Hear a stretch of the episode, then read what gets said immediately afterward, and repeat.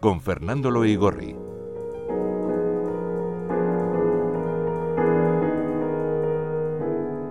Hoy Fernando nos propones una comedia rusa, El casamiento fue escrita a la francesa por uno de los grandes escritores rusos de todos los tiempos, por Nikolai Gogol. De hecho, para Trotsky, el verdadero padre de las letras rusas no es como canónicamente se afirma Alexander Pushkin, al que recordaba el revolucionario ruso, se le llamaba el Lord Byron ruso, sino este hijo de cosacos. Nikolai Gogol nace el 1 de abril de 1809 en Sorochinsky, un pueblo del corazón de la actual Ucrania y que en ese momento pertenecía al Imperio ruso. Su familia era de la baja nobleza rutena. Aunque, y como ocurre con tantas familias, la leyenda familiar venía a decir que ellos provenían de una antigua familia cosaca ucraniana, cuyo más insigne ascendiente era el general en jefe Ostap Gogol, nacido a principios del siglo XVII y con orígenes polacos. En todo caso, esta ascendencia polaca y nobiliaria no le hizo mucha gracia a nuestro escritor y a lo largo de toda su vida solo utilizó su primer apellido. Parece ser que las primeras influencias literarias las tomó de su padre Vasily, el cual, solo como aficionado, escribió algunas piezas teatrales. En la vida de Nikolai Gogol,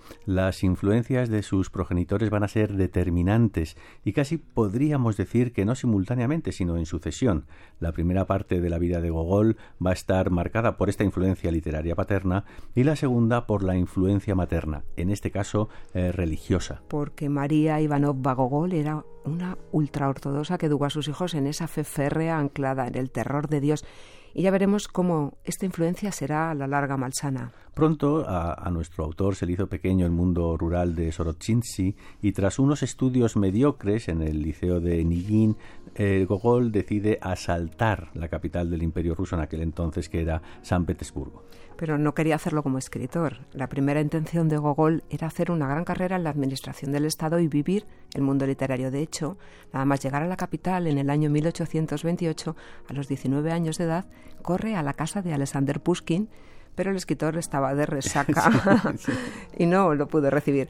Y su gozo en un pozo. Gogol empezó la vida petersburguesa con un mísero empleo en un ministerio. Y su carrera literaria en 1829 con un espantoso poema dramático llamado Hans Kugelgarten que firmó con el seudónimo de Vasily Alov las críticas que le hicieron fueron tan malas que retiró los ejemplares de las librerías y los quemó. Este fracaso hizo que Gogol huyera por primera vez de Rusia y bajo identidades falsas anduvo un par de meses por el norte de Alemania pero tuvo que volver sin un duro a San Petersburgo y durante un par de años tuvo que vivir con un salario miserable en un puesto ínfimo en la administración hasta que en 1831 conoce por fin a Pushkin. Gogol había seguido escribiendo y gracias a su talento que lo tenía y al empujón de Pushkin por fin publica La noche de San Juan, un cuento inspirado en el folclore ucraniano y poco después abandona su puesto en administración y empieza a trabajar como profesor de historia. Estamos ya en 1833 y es en este año cuando Gogol sufre su primera crisis moral. Empieza a surgir la influencia religiosa de su madre. Gogol creía que cada hombre enviado por Dios a la tierra tiene una misión que cumplir y él todavía no sabía cuál era la suya. Y así, buscando su misión, descubrió su vocación de historiador. En 1834, y debido a, este descubrimiento, es nombrado profesor adjunto de historia en la Universidad de San Petersburgo. Sus clases, la verdad es que se hicieron famosas y entre sus estudiantes estaba el gran Iván Turgeniev entre 1834 y 1836 la labor de Gogol es muy muy prolífica. Porque Fernando nada alimenta más a un creador que el reconocimiento. Vamos, vamos. De estos años son sus cuentos más famosos. La Avenida Newski, El retrato, El diario de un loco y por supuesto sus dos relatos más famosos, El capote y la nariz. Y también en estos años escribe obras teatrales. En 1835, El casamiento, de la que vamos a hablar hoy, y en 1836, la obra que le dio fama y disgustos, El inspector. Les he reunido, señores, para comunicarles una noticia muy desagradable. Nos han enviado un inspector. ¿Cómo? ¿Un inspector? Sí, un inspector de San Petersburgo que viene de incógnito y con instrucciones secretas. Estamos listos. Yo ya les he advertido. Que cada cual atienda lo suyo. Por mi parte he tomado las medidas oportunas y les aconsejo que hagan lo mismo. Quizás sea el momento de hablar algo del estilo de Gogol para entender el escándalo que produjo esta obra.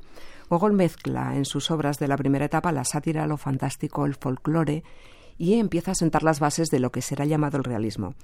Una interpretación de la utilización de lo fantástico en su literatura es que con ello evitará la censura. Pero en El inspector, la sátira al mundo funcionarial es de tal calibre que fue aplaudida por los liberales y atacada por los reaccionarios. Pero aquí llega el jefe de correos. Yo no es que tenga miedo, no, no, pero, pero estoy, estoy algo preocupado. Los comerciantes y los terratenientes dicen que les he hecho algunas jugadas, pero si me he quedado con algo ha sido sin mala intención. ¿eh? Se me figura que ha debido existir alguna denuncia. Usted, Kuzmich, como director de correos, y por el interés general, no podría abrir con mucho cuidado todas las cartas que entren y salgan eh, y leerlas por si contienen alguna denuncia. Hasta tal punto, fíjate, se enconaron los ánimos que fue el propio emperador Nicolás I el que hubo de poner paz con la famosa frase a todos nos han dicho las verdades del arquero, a mí el primero, pero me he divertido.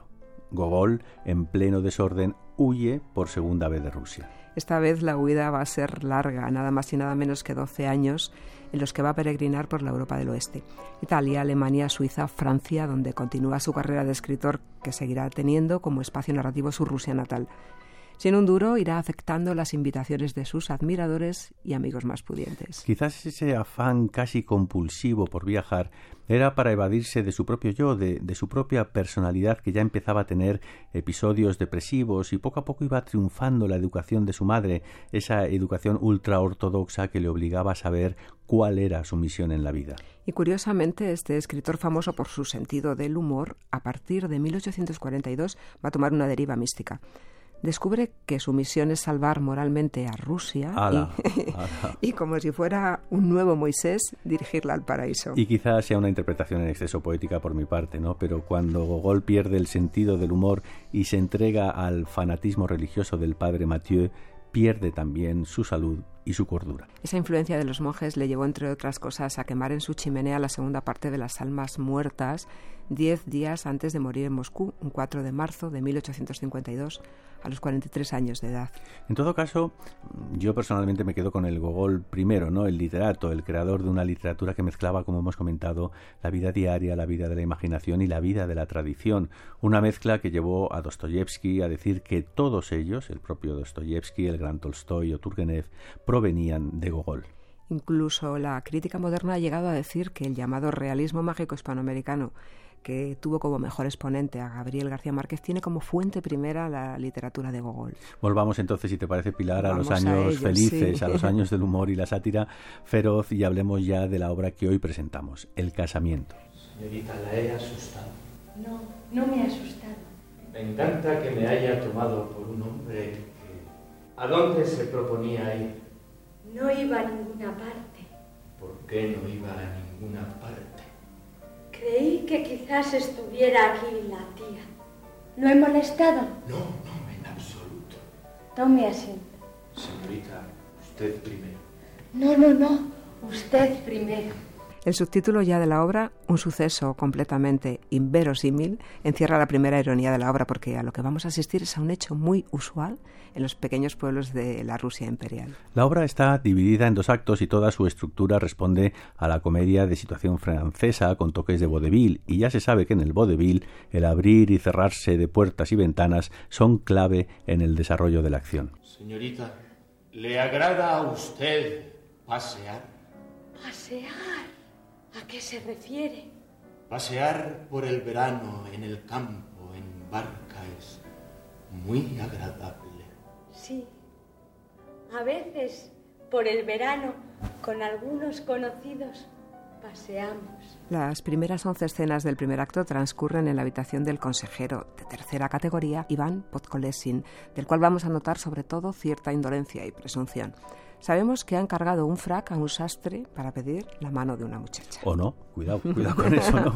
Porque con esa duda se inicia la obra. El consejero de tercera categoría, Podkolesin, divaga acerca de si el matrimonio es lo que más le conviene. Mientras, eso sí, interpela constantemente a su criado, Stefan, si el sastre o el zapatero le han preguntado si su señor tenía intención de contraer matrimonio a lo que el criado responde que ninguno se ha interesado por ello. Y en estas eh, dudas anda Podkolesin cuando su criado le anuncia la llegada de la casamentera Tecla, y entonces nos enteramos que estas em, dudas no son de hoy o de hace una semana, sino que lleva tres meses sin decidirse. Tecla le intenta convencer aduciendo la dote de la muchacha y que él ya empieza a tener canas. Y ahí Podkolesin da un respingo y sale corriendo a por un espejo, y al salir entra también corriendo su amigo Kotkarev, y al encontrarse de cara con la alcahueta le echa en cara la mujer que le buscó. Después de unos gags con el espejo, Kotkarev echa con cajas destempladas a Tecla y decide que será él quien concierte el matrimonio con la muchacha del mercader. Ha llegado el momento, pues, de conocer a la hija del mercader, que no es otra que Agata Tijonovna, y para ello nos vamos a su alcoba donde la muchacha, bueno, muchacha, tiene ya 27 años y en aquellos tiempos estaba a punto de, como se decía, pasársele el arroz junto a su tía Arina Pantelimonovna, es que los nombres rusos tienen lo suyo. Nos está costando, Está ¿eh? echando las cartas para ver si por fin se casará con un noble. A lo que la tía le responde que con un mercader ya le bastaría. No hemos comentado que los nombres de los personajes a los que acabamos de hacer referencia ¿no? también eran cómicos y, por ejemplo, Podkolesin vendría a decir el que pisa charcos, con lo cual el público reía al presentarse el personaje en la escena. ¿Qué verano tendremos? No se sabe. Sería de esperar que fuese bueno. Señorita, ¿cuál es su flor preferida? La que tiene el aroma más intenso, el clavel. A las damas les van muy bien las flores. Sí, son una ocupación muy agradable. Discúlpeme si la he aburrido. No, no, no, no, no. Soy yo la que le agradece el agradable rato que hemos pasado juntos. Sin embargo, yo creo que la he aburrido. No, no, no. En cualquier caso, ya me pasaré por aquí en alguna otra ocasión. A la caída de la tarde. Y volviendo a la acción aparece Tecla, la casamentera, y anuncia a Ágata y a la tía que ese mismo día vendrán a visitarla cinco pretendientes. Y de nuevo surge la discusión entre si serán nobles o mercaderes, porque lo que verdaderamente importa no es el amor o la simple simpatía, sino los bienes o el prestigio que se tenga. A partir de este momento toda la acción se desarrolla en las dependencias de Ágata y por su alcoba veremos desfilar al procurador Yakiniza, al que tan solo le interesan los bienes de su futura mujer. O al marido retirado Gevatkin, que va pavoneándose de sus viajes por Italia y que confunde el idioma de las italianas con el francés y coloca nada más y nada menos que Venecia en Sicilia. O al oficial retirado Anuchkin, al cual lo único que le importa de su futura esposa es que sepa hablar francés a la perfección. Y por supuesto, y en algún momento harán acto de presencia Podkoleski y su amigo Kokkarev, y en la habitación de la pretendida y algo pasada de años y de kilos, Agata Kijonovna se montará la de Dios es Cristo. Pero ese desenlace mm, se lo dejamos a ustedes para que se rían y disfruten con la estulticia humana contada con gracia y para que descubran que las modernas páginas para encontrar pareja por internet tienen su origen en las casamenteras de los pequeños pueblos de provincia. Y en España tenemos una muy conocida, se llama Celestina. Uy, vamos. ¡Qué hombre tan digno! Ay, solo ahora lo he conocido bien. Y en verdad es que se hace querer. Es discreto y juicioso. Sí, tenía razón su amigo. Lo que más me gusta de él, lo bueno y principal, es que no habla por hablar. Ay, me hubiera gustado que se quedara un rato más para seguir charlando con él. Tiene una conversación tan agradable. A mí también me hubiera gustado decir dos o tres palabritas. Confieso que me acobardé. Me empezó a latir el corazón de una manera. Se lo voy a contar a la tía.